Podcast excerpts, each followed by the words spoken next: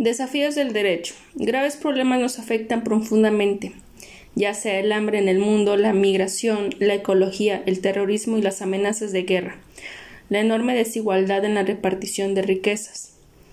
El mundo está roto, la vida humana amenazada y el peregrinar del hombre parece encontrarse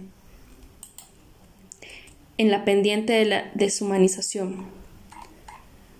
Si el derecho se degrada en su concepción y en su aplicación, se degrada también la sociedad, sin alma, y una ciencia del derecho sin idea del derecho, sin contacto vital, y por tanto sin eficacia vital.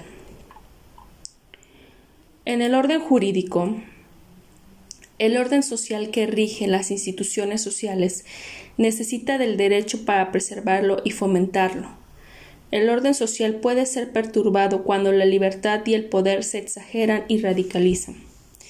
Entonces se cae la desorbitación de la libertad, el libertinaje, que conduce a la anarquía y por la extralimitación del poder se cae en el despotismo, la opresión y la dictadura. El derecho debe moderar ambos, el abuso de la libertad y el abuso del poder. En, en contraste, con esto nos podemos olvidar que el derecho tiene una función pedagógica y humanizadora. La definición de derecho. La palabra derecho significa no apartarse del buen camino, seguir el sendero señalado por la ley, conjunto de normas jurídicas creadas por el Estado para resguardar la conducta del hombre y en caso de que no se cumplan será acreedor de una sanción.